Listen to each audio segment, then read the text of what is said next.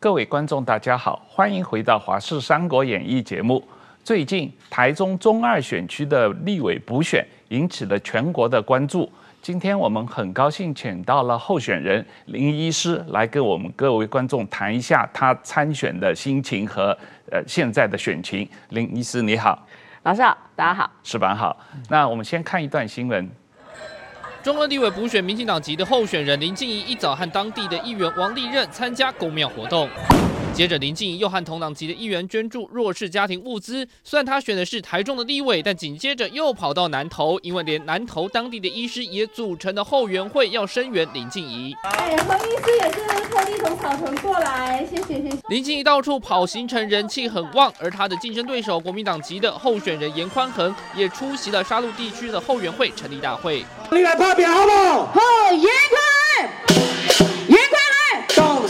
虽然和严宽恒同台的，包括有妹妹严丽敏、爸爸严清标和沙鹿镇前镇长，但却看不到蓝营的大佬，同党籍的议员也很少出现。而且距离选举不到一个月，严宽恒进总主委还是没有找到人。我们的主委就是我们所有的乡亲朋友。就是所有台中市第二选区的选民。而对于蓝营大佬，包括前总统马英九、党主席朱立伦，虽然都有到台中，却没有来参加竞选活动。严宽恒说自己只需要获得选民的支持就好。华视新闻吴亮、萧月、杨宗远 SNG 台中报道。林医师，呃，欢迎你再次来上我们的节目啊！这个几个月以前你来上过我们的节目谈防疫啊，那一次当时。你有想到你要参加中 二补选吗？真的完全没有在这个规划以内。是你，对啊，本来是听说你今年的规划是什么？要出几本新书，你每天还在那个呃医院上班，然后是要主持新的节目，各种各样的规划。这个本来你的规划是什么？我本来应该预计明年可能会有一个短的带状节目。再来，我跟出版社其实签了五年内要再出三本书的约。五年内要出三本书，这很多。所以我现在很怕看到我的编辑。而且因为我是我们医院的国际医疗中心主任，所以我们一直在等疫情比较平稳了，我们的邦交国合作的医院那边，呃，就是所谓交通上可以让我们飞过去的时候，我就打算要飞过去了。所以其实原先预计是认为说，可能明年呃，打算要到南太平洋的邦交国去做医疗服务。是啊、呃，所以你实际上本来是呃行程排得满满的啊，不过不是这个中二选区的行程啊，但是这个。突然之间，这个事情发生了，民进党征召你，你当时有犹豫吗？有啊，一定犹豫啊，因为毕竟投入地方，呃。地方民意代表的选举是一个很重大的决定，是呃，去地方做选举，它的整个文化上是不一样的，生活上面的时间安排也是完全不一样的。再来的话，当然因为这是一个补选，所以在很短的时间之内，必须要去呃塞满所有选举的行程，在最短的时间之内把整个选战打完哦。那再来，它也牵涉到未来的整个人生生涯的规划嘛。像我本来就觉得我已经是过得比较舒服的生活了，就是在临床工作，然后偶尔上上政论，所以。所以要再重新决定，而且成为一个地方的呃民意代表，这个决定非常的不容易。所以其实是真的挣扎了一阵子。是是、嗯、是。所以呃，严宽魂说你是空降啊，不是在地人。不过我看你的简历，我有网上去查了一下，你好像从高中开始就在台中学习工作，在台中念的高中嘛啊，台中女中。对。然后。学习一直大学本科、硕士、博士都是在台中读的，然后在那里工作。实际上前后也三十多年了。说老实话，你就是一个台中人嘛？真的，前后三十年了。因为从台中女中，然后接下来我大学就在台中中山医学院哦，那一直在那边念大学。我们又是医学系嘛，又念了七年。七年之后，七年还没毕业，我那时候就买了一个小房子在那边，因为就决定从此就留在这里上班。所以包含后来的住院医师训练，后来的主治医师的工作，我都一直在这里。所以现在在路上，真的啊，我之前说我这边有很多我接生的孩子，我现在每天。跑行程，都会遇到来跟我说，我们家那个现在中二中那个是你接生的啊，我们家那个国小二年级那个是你接生的，是是是，而且因为你的这个呃医院主要的这个区域跟好像是跟这个乌日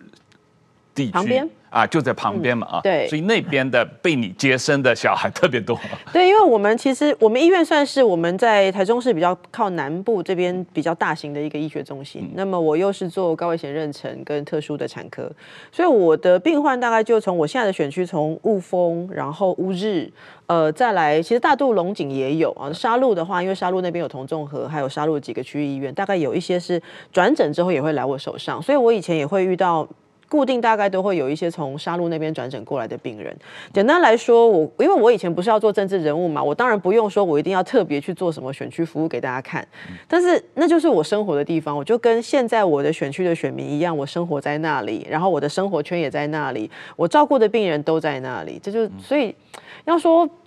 去讲在地这件事情真的是有点可笑了。我觉得我的呃选民还有我在那边照顾过的病人是直接用生用他们用他们的经验来证实，说我就是跟他们生活在一起的人。是啊，是啊，是啊，是是，是。据说你整个这个二十多年从医的过程中，有接收了接生了六千多个小孩，所以算一算应该有。是是，嗯，因为我以前算是我们科里面女女医师走产科的少。哦，因为半夜常要出来，嗯，这对于生家庭生活的影响会比较大一点，所以女医师走产科，那当然病患本来就会比较多一点。再来，因为我处理所谓的高危险产科，就是比较一些急症、急症或难症了，嗯，那所以说，呃，周边的医院或诊所比较困难的个案，也都会转转介给我。所以我那样算一算，我从住院医师时期一直到呃当了主治医师之后，接生的数量是蛮多的。嗯，以前以前半夜常常要起床。是是是，这个是很辛苦。那你现在这个当如果万一选上的话，是不是也要半夜里面帮忙去接生啊？接生那还没办法。我进政治圈之后，因为接生你很难预估时间。对啊，我我也跟大家分享，我曾经呃有一个接生的个案，我们整整等了五十七个小时。哇。就是两天一夜的，哎，一天哎，两天一夜的状态。所以到政治圈之后，除非你能够时间都完全都在医院附近啊。所以为什么一房子也在医院附近？因为二十四小时，你常常需要十分钟之内给赶到医院去。啊，这几年比较少接生了。那这几年大家就是门诊跟一些特殊的咨询的个案。石石板先生，我们这个节目曾经这个请陈柏维来谈他的罢免案啊，也有请林长佐来谈过他的罢免案。那最近这个林长佐的罢免案，呃，被通不是被通过，就是被正式启动，也是同一天，呃，明年一月九号跟这个林医师同一天要投票嘛啊。那整个过程，呃，你怎么看？把这三件事情，陈柏维的罢免案、林长佐的罢免案、林医师的补选这种状况，你把整个这事事情看起来，你你你觉得这个整个一个本来是一个地方的事情，现在变成了一个全国性的动员？对，我觉得这个选举其实怎么说呢？在从外媒来看的话，它意义是非常非常重大的。就是说，首先 从林这个陈伯维的罢免案到这次补选，还有林昌佐的罢免案，这个就是其实呢，那个陈伯维和林昌佐都是等于国防外交委员会的嘛。是。那么其实他们在也是非常传统的台湾派嘛，本土派嘛。嗯、那么现在其实这场罢免案。就是奔着这个本土派下手的嘛，嗯，这等于说后边，我觉得特别是陈伯维的罢免案是所谓的红色的、蓝色的、黑色的势力三股力量一起罢免成功的嘛，嗯，在这个时候，其实对国际社会的影响是非常非常大的，因为在我们外外部来看，台湾。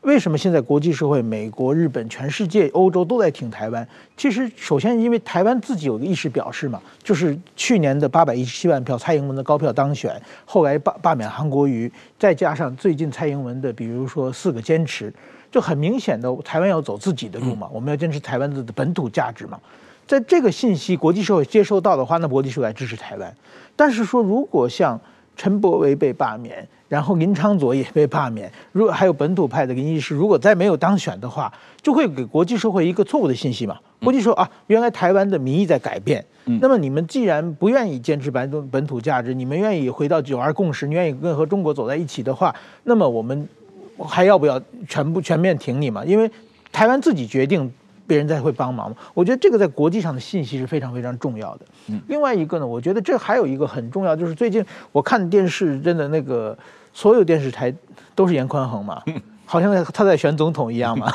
打开所有都都是在这这为为什么呢？就是他有很多很多的可以检证的地方啊。嗯，其实我觉得台湾的这个民主化呢，就是怎么说呢，是一个。无血革宁静革命，无血革命是非常非常成功的一个民主化的过程。但是某种意义上，正因为它是宁静的革命，所以说很多地方其实它留了很多没有没有更改的需要改革的地方，历史包袱留下很多。其实我最近我想啊，就是说。过去啊，这个中国的春秋战国时代有战国时代有战国四公子，就是什么孟尝君啊、信陵君啊、春申君、平原君四公子。我觉得台湾现在有四公，也有四个公子。一个呢是过去的台北市长的郝公子，还有一个是可能马上要竞选台北市长的蒋公子了，还有一个选过台北市长的严公子，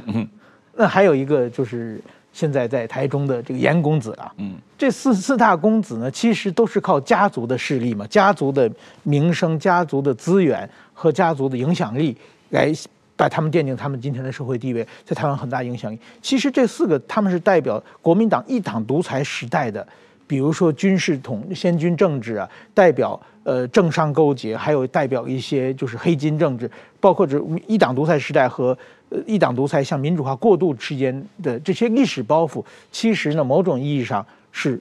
由这个四个公子来继承的了。嗯，当然说，如果他们今后的政治路由他们自己选择，但是至少到现在为止，他们的政治资源是靠靠家族、靠台湾的宁静革命没有彻底的呃进行的。那么过去呢，其实台湾社会一直没有时间来检证这些问题了。嗯，那么现在正好全全国拿放大镜在看这个中二选区。嗯，那么就是说这些。呃，传统留下这些历史包袱能不能存活下来？这个意思能不能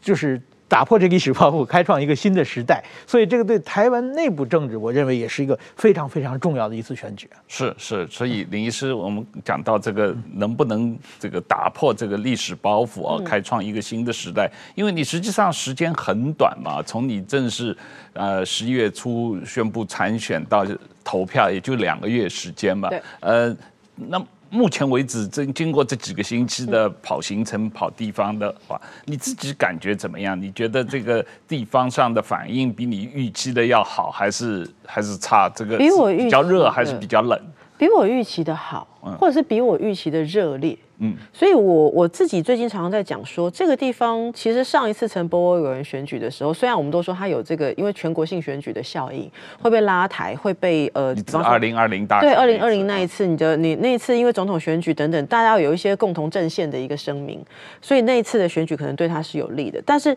回到这一次选举，有些人说那是地方型的选举啊，可能呃大家会再回到所谓地方政治的思维。我真的不这样觉得耶。现在我在跑，呃，包含地方的选民给我的声音都说他们想要改变，嗯，就是大家都说你一定要改变这一切，你一定要跟我们一起改变这一切。所以第一个事情，地方的选民事实上有很大量的。呃，选民是希望改变这个传统旧的政治的。那另外一部分就是，其实像我们现在的选区里面有有几个区块，比方乌日跟沙鹿，是有一些从呃过去可能不是长久居住在这个地方，他因为工作的关系，或者是因为在台中市选择选区居住的关系，他住到这里面来。这些都是过去地方政治用所谓施恩特定好处所触及不到的人。嗯。那这些人当然，他们也一方面，他们当然在所谓政策理念或者是关心的事情上面，他们更会看的一件事情是，以前这个地方怎么样是以前的事，未来这个地方应该是什么样。所以我遇到蛮多人，他们给我的讯息就是，他们会觉得说，他们看着自己的小孩在这边长大，他们希望自己的小孩在这个地方生长是一个怎么样的台中市第二选区。所以那种期盼一个新的地方文化跟新的地方的政治是非常强烈的。而且我要讲一个很好玩的事情，就是说大家都觉得我是一个比较都会形象的人，可是我在地方跑啊，地方不要假设说，哎，淳朴的地方就对于进步的议题或者是呃勇敢好，或者是说哎勇于挑战这个事情就就保守，没有哦。地方其实我现在遇到的地方的人，尤其是妇女，他们对于我的呃就是说我的诉求，或者对于说这个女生这么勇敢的来这里选举，他们非常的支持我，哎。是是，这个呃，所以他们很喜欢喂你吃东西，所以一路跑一路吃啊。我选到现在真的已经胖了一公斤。那个呃，我看你们呃，你跟严康恒两个候选人有谈到这个辩论的问题，特别是辩论四大公投的问题，你呼吁他用英语辩论，他不答应，然后说用台语辩论，好像他现在也还没答应嘛啊？有没有可能会有台论？台语辩论一下呢？我其实很期待跟他辩论啦。那个时候是我们呃，我的主委林佳龙主委主张说，我们因为十二月十八是四大公投嘛，那四大公投两个政党都有立场。再来，我一直强调，我们在选的是国会议员，国会议员你要对于国家重大政策有立场嘛。是。所以这四大公投它其实影响到包含经济、包含国际参与、包含国际地位，甚至包含能源安全。国，你你的国会议员要有那个视野去谈这件事情。那这里面先不谈对错，至少要讲得出你为什么要支持或为什么要反对。所以我一开始我记得在选战的一开始，我就说我希望他跟我讨论清楚，而且他要对于台中市的市民说清楚，因为他要说清楚他为什么支持。来论述给台中市的市民觉得好吧，你说的有道理，我支持你，让你带着这个理念到国会里面去。那当然啦，英文辩论是大家在开玩笑啦，因为大家就觉得说他好歹他是留美的哦，那我们我们是不是哎表现一下我们的国际观？那当然，我觉得他说哎好，我们让他自己回答嘛。他说我们要让地方的乡亲都听得懂，我非常同意，所以我也同意说我们就用台语来辩论。哦，台语来主张，台语来论述。不过我答应说台语辩论到现在应该已经有一个多礼拜了，他还是不回应我啊。是，但是呃。至少在公开场合，他跟你都是反对这个台中的空屋问题。至少在这个问题上，大家意见很一致，认为台中要进一步改善空屋嘛，所以要减少燃煤嘛啊。但是怎么减少燃煤，一个关键的问题就是呃北部的三阶问题，因为三阶呃如果是天然气在。桃园接通的话，那某种意义上也是帮助中部减少燃煤嘛啊。但是如果三阶被迫迁离，因为公投通过被迫迁离的话，那呃可能中部又要多燃烧，一年要多烧五百万吨煤嘛啊。在这个问题上，你跟他的立场是相反的嘛啊。这个问题有有有没有过交接？你们两个有没有过讨论？我其实。没有印象中他有注意过这件事情。其实你要说他有没有去谈台中市的空气不好，有哦，尤其是卢市长在选举的时候，国民党就铺天盖地的说台中市的空污很严重，我们要改变它。但是我们检证回来说，那他们提了什么政策？因为举两个例子来讲，第一个现在三阶就是增加大潭电厂的燃气站。让那边多发一点电，我们台中是轻松一点。这个议题我们支持，我们是支持说三阶继续盖。可是在，呃我的对手他是反对的，所以他是支持所谓的三阶千里公投。可是他说不出来这边缺的电力的缺口或北部电力要由哪里来因应，他完全不谈这件事情。你国会议员不能说我每件事情都只切一半来看嘛，你一定要去看全盘的。是。第二个，其实，在台中市，我们其实也有燃气机组。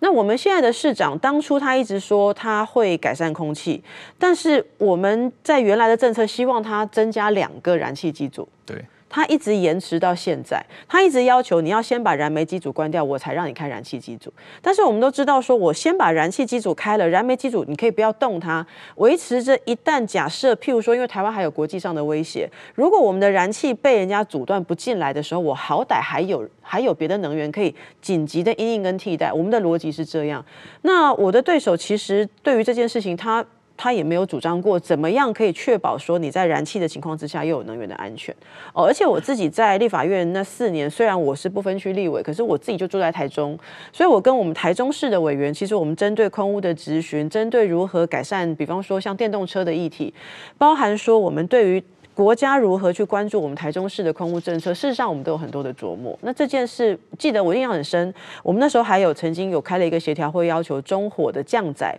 要有一个很标准的机制，不要每天早上市长起床之后看到，哎呀，空气不好，再打电话给中火，不能这样。你要一个机制是中火就直接看到那个呃我们的警示，未来可能开始空污出现了，它就要有一个降载机制。这个机制事实上是当时我们去谈出来的。那我记得我的对手当时也没有谈这件事啊。也就是说，你嘴巴说我要干净的空气很容易，但是你的作为并没有看到可以增加。所谓干净的空气，而且我们也听不到他所谓现在对于呃公投里面三阶这边的立场如何说他反对了这个，可是可以确保台中的空气吗？是是，所以我们实际上对于严康魂对于四大公投的立场，除了说跟国民党一致，呃，四个都同意以外，为什么四个都同意？实际上没有听到他很多的说明嘛，啊，至少没有听到他在公开场合的说明。对，那你曾经在立委的担任不分区立委的时候，跟他在同一期嘛，啊，那当时你们在。立委呃同事的时候，对他有什么印象吗？你又跟他有什么特别的交流？好像我看一些立委的这个呃报道说，当时他出席率很低啊，很少来开会，是不是？很少。他出席率比较低啦，所以我们比较没有那么多交流。那再来就的话，就是说，因为我自己是党团的干部，所以我在立法院在中央不分区，我的时间很多，我会关注非常多的议题。他这边真的比较少一点，我。真的想了半天，我们的交集大概只有呃，因为我曾经提了一个民法的婚姻的结婚的年龄哈，我希望在民法里面修正，把结婚年龄都拉到十八岁，男女一样。那我们现在年龄是女生呃，女生跟男生有差距，而且女生比较年轻。那那个那个修法的过程里面，我记得是有媒体去问过他，然后他就觉得说哦，很想要想要很年轻生孩子也不是什么不行。我记得我们大概在法案上的交集，大概就这一次。呃，所以因为因为那个时候他好像十七岁就生孩子了。如果提到十八岁，他们家很多人都没法。好像是，好像好像好像很多人都是这个、呃、很年轻的、很小的时候都在生小孩啊。这个呃，这个他好像这个多少这个四十来岁就当阿公了啊，这样的一种状况。那呃，所以我看国民党有些政治人物在在说，哎，严家这个对于台湾。这个提升出生率有很大帮助，志本先生，你对这个问题怎么看？我觉这个问题没什么看，就是 当然说，如果合法的话，当然说是合法的，但是说，我想很多人在各种条件之下。不可能有他那么他们家那么多有钱嘛？如果真的十七岁、十八岁就要生小孩的话，养不起的，因为 还没有上大学呢，对不对？那就两个人要生小孩的话，我想对很多家庭是一个悲剧了，对不对？就是说，所以说我这个不是，如如果他们自己在合法的范围内，他们自己有经济上基础的话，他们可以自由。但是说，我想这个不可能。推广到很广的一个问题啊，当然就讲到年轻人，其实我觉得，呃，怎么说呢？现在台湾的很多，我刚才讲的台湾的，就是说有很多这个台湾民主化不彻底的地方，某种意义上，我觉得法治观念也并不是很很彻底了。这这一点的话，就是说，包括现在如果按日本的选选罢法，因为我也过去也。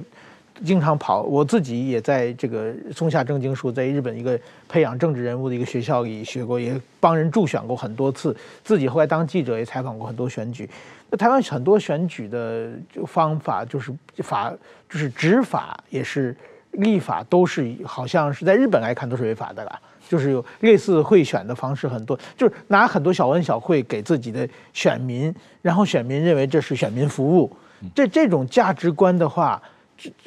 其实我觉得是和现在的民主国家是有一定的差距了。当然说，我觉得年轻人不太一样，在城市里的年轻人大家都已经认识，但是在就是说一一些地方的话，很多人觉得不管你干过什么坏事，你怎么样，你只要选民服务做得好，就是给我的好处多，我就投投投你。这种意识其实是某种意识是很短视的嘛。这个是和现在国际的常识是有点格格不入的。所以这种事情的话。如果持续下去的话，那台湾政治一定这个黑金政治是清除不了的嘛。所以说，我觉得希望就是说，年轻人的进步的价值怎样能够反映在这次选举之中很重要的。其实我觉得台湾的年轻人很很了不起的，就是说，当年的太阳花和香港的雨伞革命基本上是同时的。当时我在香港，都是经常去香港采访。当然，香港呢后来当然有各种原因啊，香港就失败掉了嘛。失败掉以后。其实后后后来的反送中到现今天的香港就可以看到，当然香港年轻人很努力很努力，呃，但是没有成功。但是台湾的这个太阳花确实是把福茂挡住了嘛，而且就是说后来就是如果说当时没有太阳花呢，可能现在台湾很多的比如说劳动的机会啊，这个中国对台湾的渗透一定会进步很多。某种意义上，我觉得是台湾的这个年轻人。是救了台湾啊，是，所以说我觉得这次选举怎样能发动年轻人去投票，可能是最最关键的了。上次陈柏惟委员当然很，他也做了很大努力了，但是大家其实我觉得他差那几千票，还是都当时当天我记得很多人说看那个高铁的订票，就发现到好像是这个订票的人很少嘛，嗯，就是可能不够嘛。其实我觉得，如果当时如果在台北的年轻人大量都回去的话，可能选举的结果不一样啊。这一次，我想临时可能主题怎样打年轻人，让年轻人上一次的失败怎样能够就是说吸取教训啊，下一次一月九号的时候能够让年轻人诉求年轻人，年轻人。大家都回去，我觉得这是最重要的。实际上，林医师有一个技术上的困难啊，因为一个是十十二月十八号公投，对，你又呼吁年轻人回去投票；一月九号补选又要年轻人投票，然后一月二十几号就开始过年了，对，又要回家，所以年轻人等于一个多月里面要回家三次，他们可能口袋里也没那么多钱啊，所以这个可能实际操作中也是会有技术上的困难。真的有点困难，因为一月九号之后，如果是学生的话，很多在期末考。是。那再来的话，就是在外打拼的年轻人，真的就像汪老师讲的，你在短时时间之内要回去非常多次。可是我我我甚至在地方遇到一些呃地方的这个长辈，他们也都会跟我说，你一定要叫年轻人回来，年轻人才能救地方。可是我听了心有点难，心里很难过，就是说为什么地方留不住年轻人，年轻人必须离乡在外？我们每一次选举的时候，我们我们选举的时候，你很少看到选举的时候是大家从高雄。回台中，或者是从高雄去台北。我们选举的时候都是从台北回台中，台北回高雄。也就是我们在过去的政府，我觉得还是国民党政府长期执政的时时候，你所有的资源都在北部。你看，像现在连电力北部都不愿意好好承担，还三阶都还要搞这么久。那这种状况之下，造成了长期年轻人在地方没有办法扎根，地方没有办法生活，他就得离开。所以，当然我们不断的。拜托年轻人说回来帮助你的家乡，是一个每一次选举的时候非常呃强烈呼吁的事情。但是我也自己不断的在思考的事情是说，那为什么我们的家乡留不住年轻人？家乡的产家乡有哪些产业可以留住年轻人？家乡可以有哪些好的这个所谓经济上面的一些发展，或者是新创的产业，可以让年轻人留在家乡？甚至不要讲留在家乡，甚至是其他地方的年轻人来我们这里发展。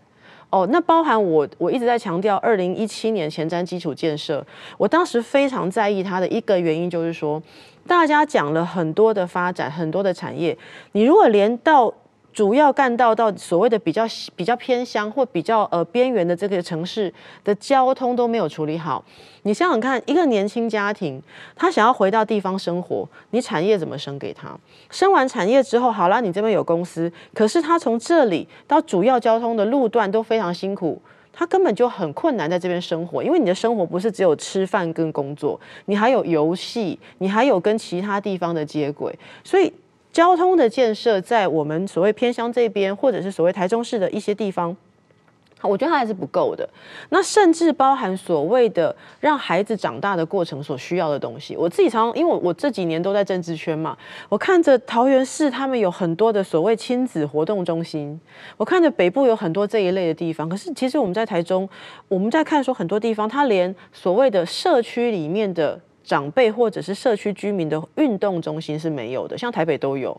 我们台中是没有，很多地方没有。再来，像我们所谓现在我看到我的选区这边，连呃所谓的公托哈，孩子在这边，你说我要年轻人回来家乡，在这边生活，好，产业你要生出来给他，生产业之后你要生给他一个配套，是他在这边结婚生孩子的孩子是有。公公共托儿所或者好的托儿所，甚至好的托育中心哦，这些东西都得要在配套里面出现，而这个部分是地方跟中央政府要合作的。那资源中央政府会有一些，我们如果以民意代表你要去争取，可是地方政府当然也要帮忙配合。这几件事情是我我在思考说，我们都不断讲，希望年轻人回来改变家乡，可是我们什么时候可以让年轻人回来改变家乡，改变到一个时候不用再这么辛苦了？他们不用每次都要离乡背井啊，我觉得这个是非常重要。我我我觉得在这个选区里面，我也非常期盼未来可以改变的事情。是，所以这些都是你想要，如果你当选的话，想要为中二优先争取的项目啊，包括进一步的交通的改善，包括给年轻人的一些呃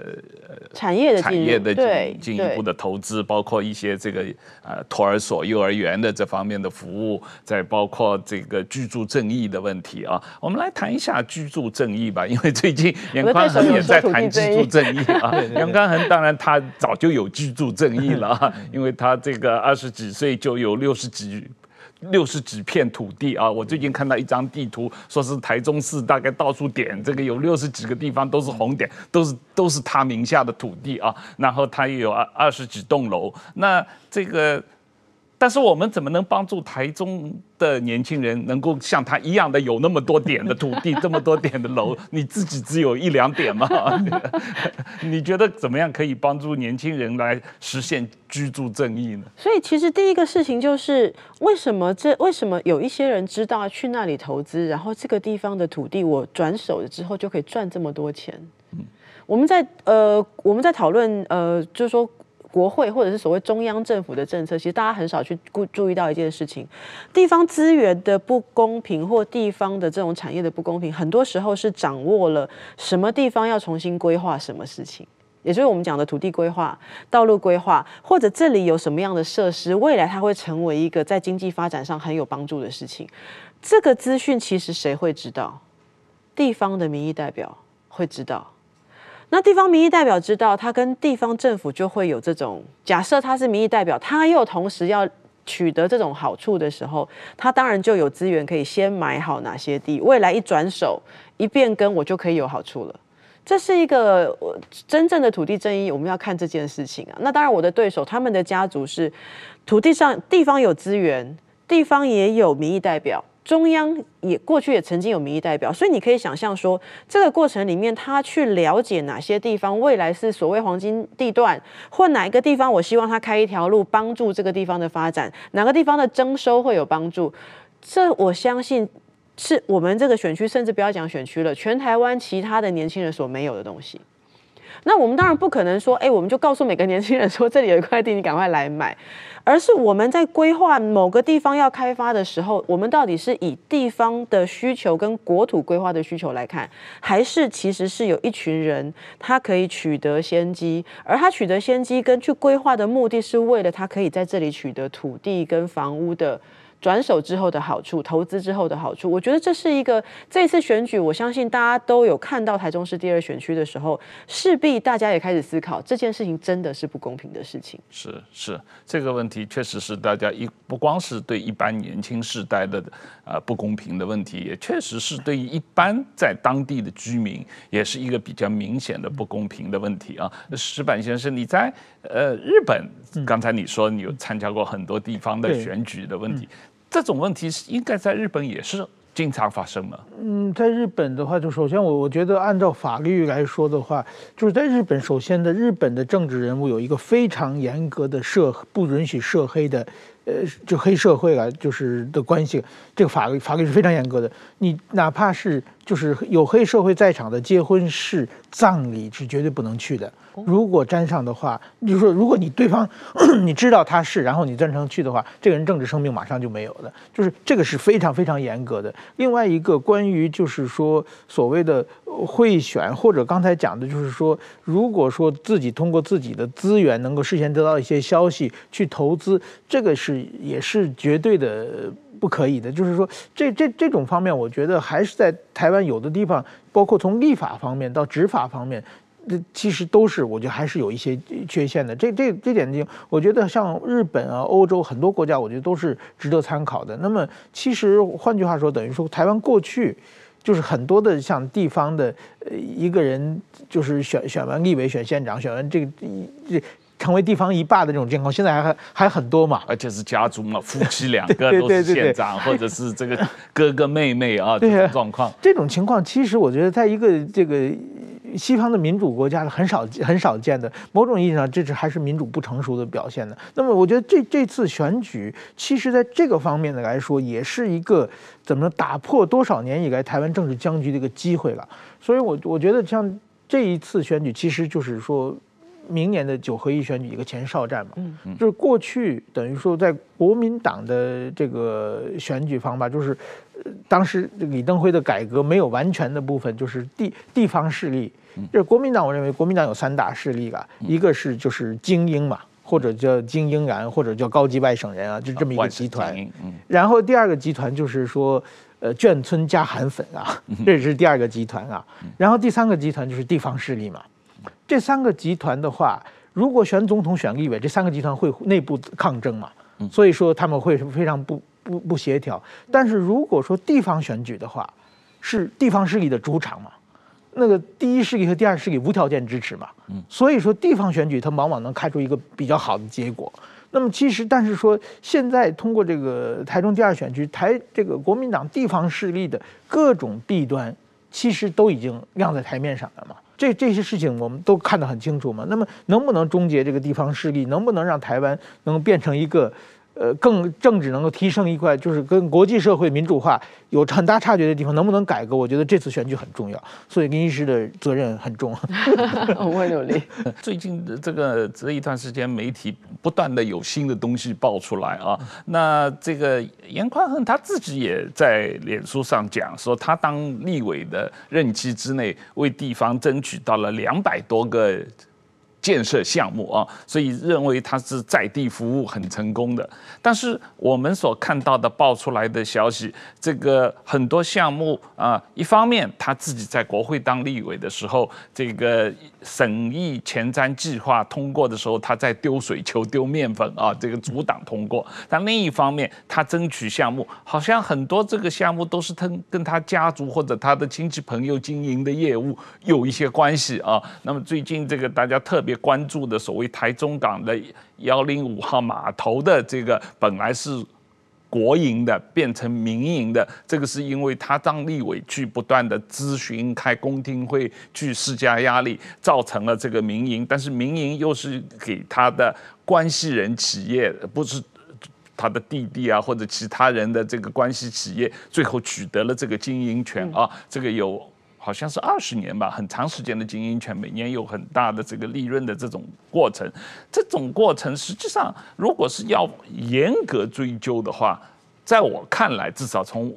目前从媒体上看到的消息，实际上法律上是有很大问题的。因为前一段时间立法院曾经有案例说，这个有一些立委像这个收购的这个案子争议，受贿哦，帮其中一方在这个立法院做收购案的咨询，所以现在被减掉这个呃起诉啊，这个好几个立委都受牵连啊。那但是他这种状况是不光只是不是说受贿，他是为自己的这个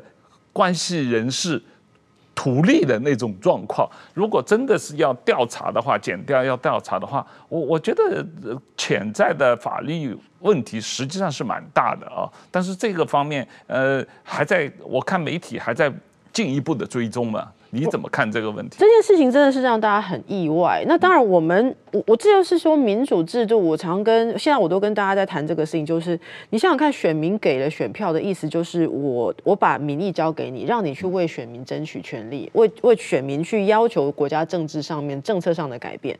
那这个委托的不过程之中，其实选民呃委托出去了之后。选民有的时候很困难，直接等号知道原来他拿着我的权利去做了这样的事情。这是一个，如果不是这一次选举的话，我觉得几乎台中市这个地方，我们没有人可以知道这件事，没有人会晓得。第二个问题就在于说，有的时候，因为你那时候有一些说法说，那这样子为什么当时的交通部等等怎么样去处理？大家不要忘记，选民选出来的民意代表，在民主机民主制度里面，他就真的是非常大的权利。所以当他有非常他这个权利，他去。游说或论述要求这个政府的制度去做改变的时候，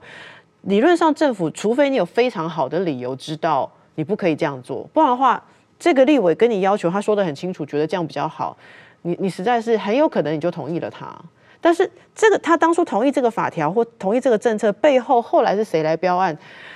这个。每一个人的处理就很有问题，你就不知道了。所以这是一个我们真的也觉得说，这个法令或这一次的事情，让我们重新看到重大国家政策或重大的这些经济利益的政策的时候，我们常常防避防了半天，就会发现有些东西你们还是防不到。那这这件事情，我也觉得不能呃跟着这个选举炒了一段新闻之后就没有，我觉得他必须要持续再追下去。这是一个不止这个案子，我觉得相关像我们讲的港口或者是我们的这一些运输，它有的时候是很重要的国家安全的一个机构的时候，先不谈它在中间可以拿到多少经济利益了，我们光是看透它在所谓国家安全跟国防上面的立场，我觉得这里面是有一些有一些必须要检讨的空间。是啊，因为这个案子，我觉得。是值得深究的。就刚才我提到那个收购案子，都是十几年以前的，现在北检才拿出来这个做调查，才找到确凿证据，才有起诉嘛啊。所以这种案子说老实话，大家只是刚开始提出来，可能有很长时间需要检察当局去追究、去调查，到底有没有里面有有有有有有。有不当的地方，有违法的地方，有这个值得追究的地方，那当然可能要很长时间，最后才能啊浮上台面。但是我觉得，既然大家提出来的话，那确实是需要用显微镜、用放大镜来进一步的来深入的调查这件事情。嗯，呃，但是从这个呃，刚才我们讲到了这个呃很多这方面的这个呃给大家的观感。就是说，呃，所谓这个地方服务型的立法委员，他说他的主要的功能不在于在国会里面提案，因为他出席率很低，提案率很低啊，他也这个没有什么呃。咨询的次数也很少，但是他说他主要是地方服务啊，做得好，然后争取了很多很多的项目，然后当然这些项目最后可能都是让他相关的人士图利了这种状况啊。那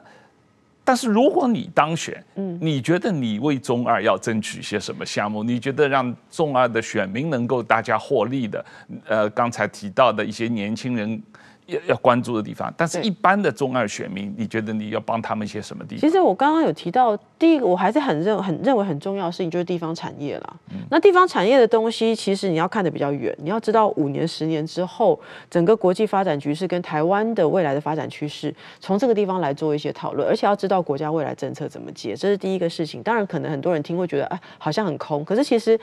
我们台湾接下来重大产业，我才能够争取它到这个地方来发展，然后让。有专业的人回到这个地方来工作，那你说比较所谓地方服务，这里有两个面向要来看。地方服务如果是有一些是里长的工作，有一些是议员的工作，有一些是中央的工作，比方说。我之前在呃协助我们在那时候我帮忙南投，南投那时候中心新村的整个重建跟所谓的重新再再活化哈，它的活化，那个时候为什么我们我们的做法你不会只有中央立委去要求什么事情？因为中央会要我们在中央你是要求制度上面的调整。地方要配合的是地方，还有一些需求，所以其实我们在所有的协调案或者是地方的这个所谓的会刊，几乎你都是中央级的民意代表跟地方级民意代表要同时，所以。要把它切成说哦，这些都是我做的，我是觉得有点太那个啦，因为多数的事情都是中央民代跟地方民代一起处理啊，所以我们去看他最近讲了很多，我们在地上路上我们在路上跑会看到他有一些说他那边有政，有一些他的服务，那我们就看过有个服务叫做调整交通号志啊，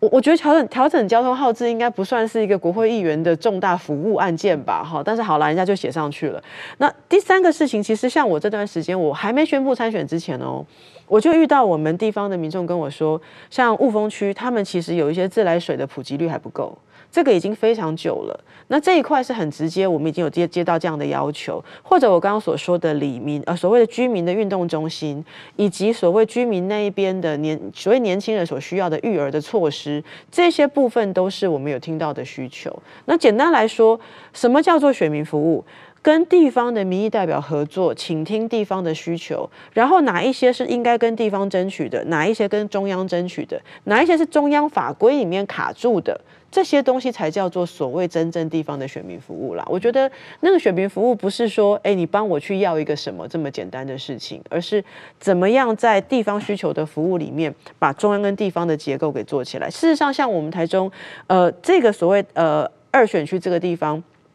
目前我们还包含了有我们在雾峰那边，我们有几个是国家级的重要的这个机构。但是国家级重要机构，它周边的产业的发展，事实上到目前为止，居民是觉得不足的。这一块我们已经在打算要谈了，以及我们有几个地方是所谓交通重新整建了之后，它下方更多空间的使用，这一块也是已经地方上跟我们要求，我们在准备在准备的议题。那当地的人口老化的问题，比方说老年人的长照服务方面，这这个长照整个来说是蔡政府的一个比较成功的政策啊。那那你在跑当地重二行程的时候，有没有对于长照的需求有一些特别的关注？其实长照这件事情，我必须说，在台中市这边目前看起来，我们打的底打得还不错，因为之前嘉龙市长做，后来卢秀燕市长现在就延续了所谓的社区发展协会，所以我们参加很多长青学院、啊、高龄乐龄的活动，真的参加了很多。那也觉得这边把地方的长辈照顾得还不错，但是还有别的需求，比方说我自己过去因为在医疗界，所以我一直希望能够导入。更健康促进型的这个服务，包含说，因为这边的乐龄当然是做做活动啊，学学学学技术或吃东西啊，就是营养上的补充。但是这里面包含营养里面，我们其实正在面对的高龄者的所谓肌肉流失这一块是需要营养师介入的。那怎么样把营养师导入我们地方所有的高龄长照的服务？第二个事情是我们所谓的这个叫做物理治疗跟职能治疗。有一些长辈他的肌肌肉能力或者是生病之后，他其实是需要一些物理上的复健。那物理跟职能治疗，在我们在北部，在比较都会的地方会看到有这种叫做治疗所，也就是治疗师愿意到这些地方开治疗所，让地方的居民来使用。可是像有一些真的是比较高龄的地方，